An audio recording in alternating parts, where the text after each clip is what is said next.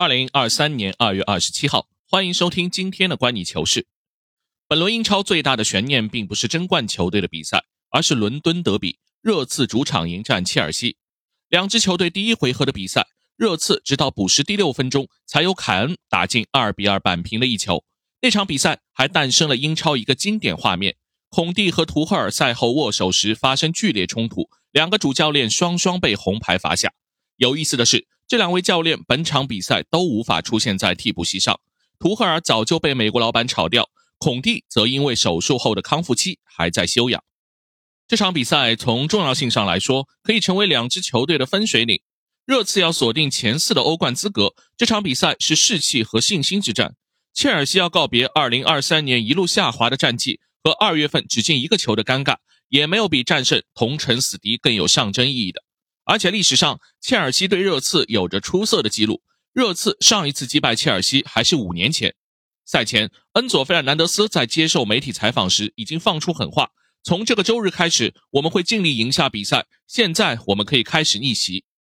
但这场比赛的结果是热刺二比零。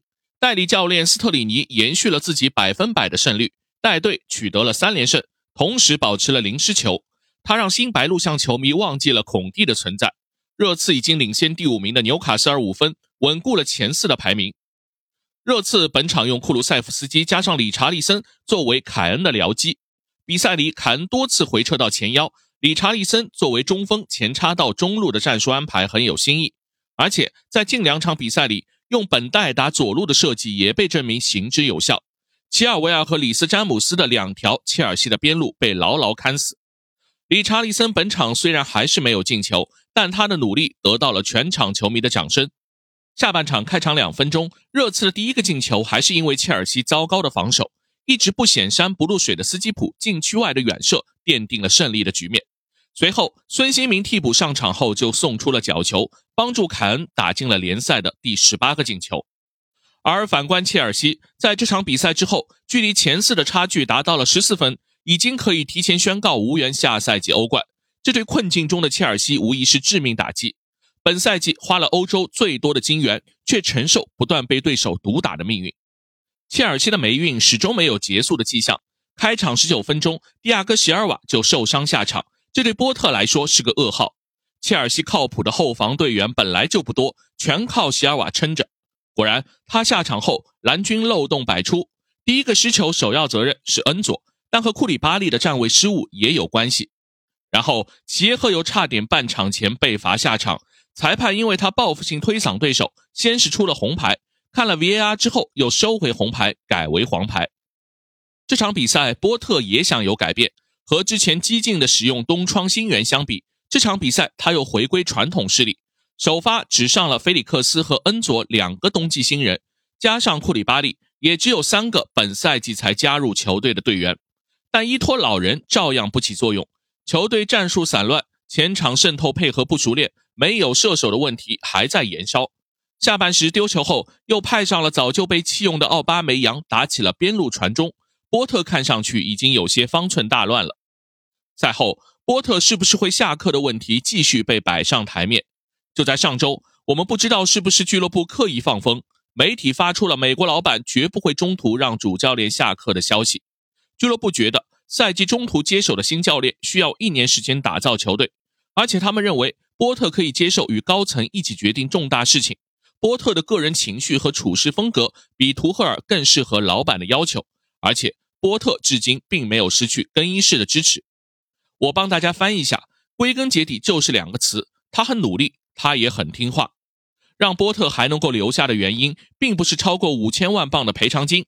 只是专制的美国老板更在意对主教练的驾驭，所以这个时候炒作图赫尔回归或者波切蒂诺接手就意义不大了。只不过这样的选择对蓝军是不是负责？大家当然会对比阿布时代的果断，对切尔西毫无底线的宽容不能接受，而且这对波特本人也是一种巨大煎熬。他在上周五的赛前发布会上就提到了自己和家人已经受到了来自个别球迷的死亡威胁。而每场比赛后都重复承担所有的责任，让底下的观众都感到有一些不忍。放弃有时候对大家都是一种解脱。最后再提一下目前的英超争冠形势，本轮阿森纳和曼城没有受到太多的考验，枪手客场一球拿下莱斯特，曼城四比一也在客场轻松战胜了伯恩茅斯，保持两分的差距。阿森纳少赛一场，继续手握主动权。阿森纳本轮最大的变化是把特罗萨德推上了中锋的位置，比利时人投桃报李，送给马丁内利一个助攻，打进决定性进球。这个实验虽然是因为恩凯迪亚伤情而做出的选择，但确实也解决了马丁内利和特罗萨德的共存问题。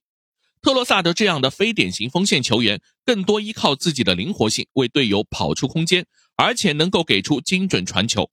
热苏斯复出后，对阿尔特塔来说，本场的配置也完全可以作为战术选择继续使用。而曼城早早四个进球就杀死了比赛，媒体可能更加关心的是瓜迪奥拉换人的问题。因为上周中和莱比锡的冠军杯淘汰赛里，曼城被对手逼平，瓜迪奥拉罕见的全场比赛没有一次换人，这也引起了外界的质疑。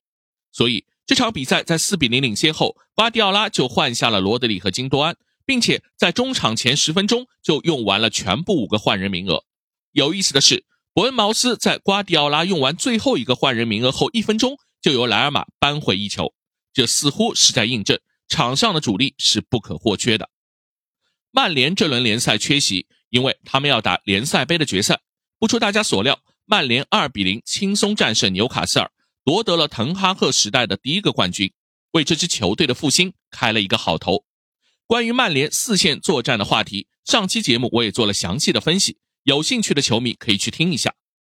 现在距离阿森纳八分的差距，曼联保留一丝争冠的可能性，完全取决于枪手和曼城是不是会主动犯错。好，以上就是今天的观你球事，欢迎大家订阅、评论、转发，我们下期见。